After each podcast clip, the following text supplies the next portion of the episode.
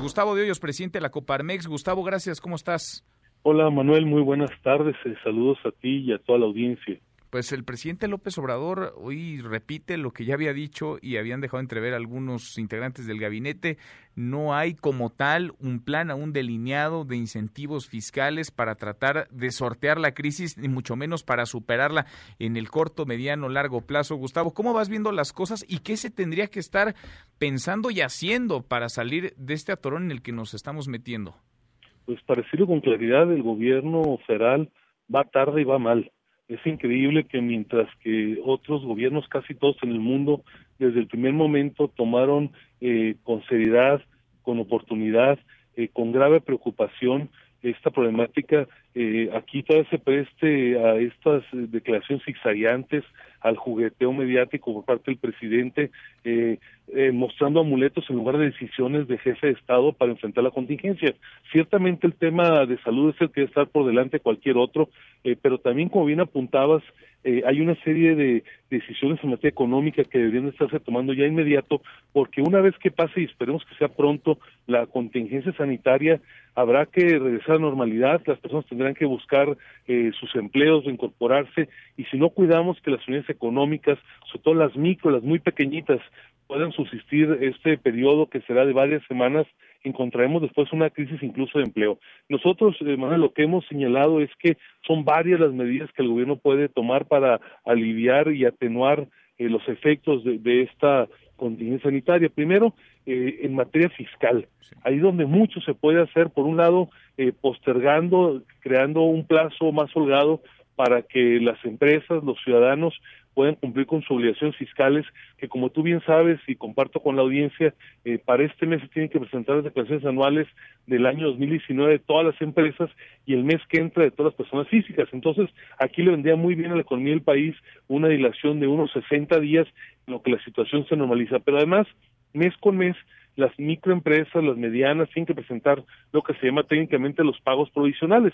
Son anticipos que hacen las empresas, las unidades económicas del impuesto en curso que todavía no se causa y que se tendría que entregar hasta 2021.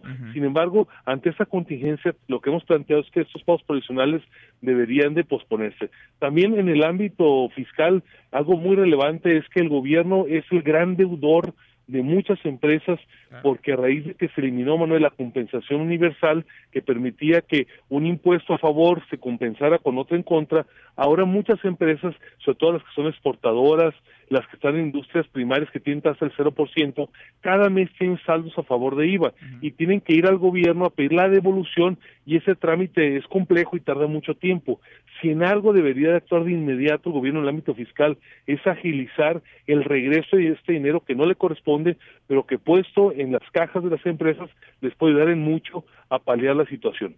Otro tema también, este, él me parece la mayor relevancia, también enfocado sobre todo a las microempresas, que es que tienen tres, cuatro, cinco, diez colaboradores, es que el gobierno lanzara un programa muy agresivo de garantías de crédito. ¿En qué consiste? Bueno, que cuando una empresa eh, se ve afectada, como va a ser el caso, en su liquidez, en su caja, y no tiene para pagar la renta, no tiene para pagar los sueldos, el seguro social de sus colaboradores, no tiene para comprar materia prima, eh, para los servicios públicos, pudiera acceder a un mecanismo rápido de crédito eh, con el banco con el que trabaja, pero respaldado con la garantía del gobierno. Eso no es una situación nueva, se está implementando en muchos lugares del mundo. En México todavía acceder a un crédito es complejo por el tiempo que tardan los bancos en recuperar un crédito si no se paga. En esa situación donde se requiere que los créditos surjan de manera muy rápida, lo que más le ayudaría a las empresas es que hubiera un programa de garantías de tal manera que el banco simplemente revisando los depósitos que ha tenido históricamente una empresa chiquita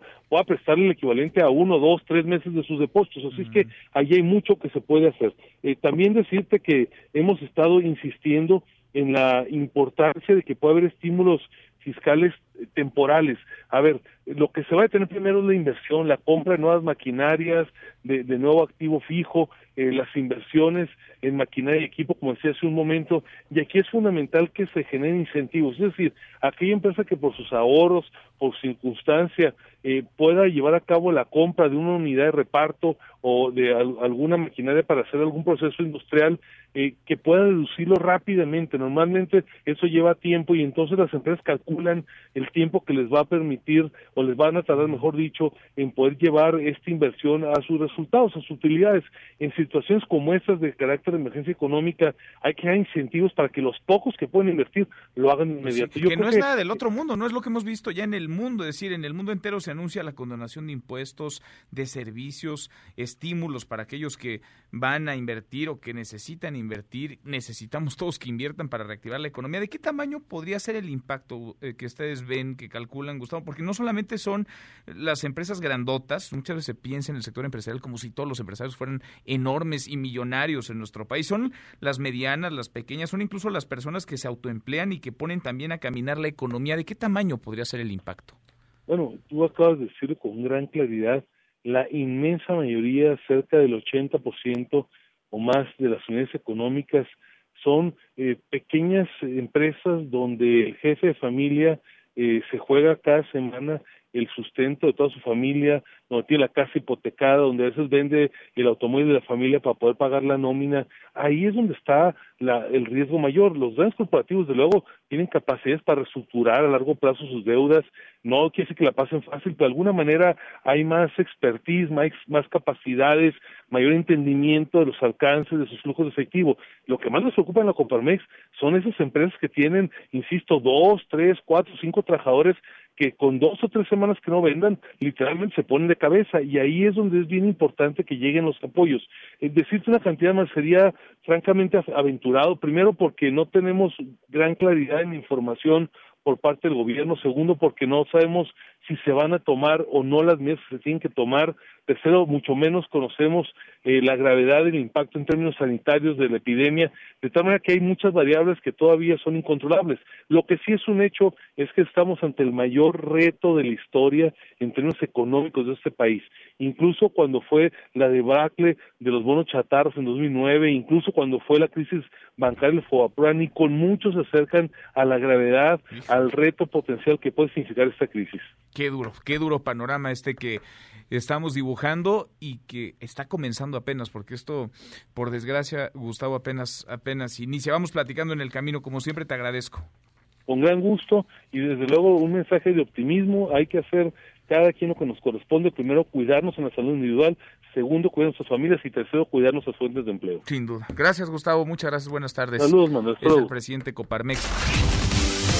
Mesa para todos.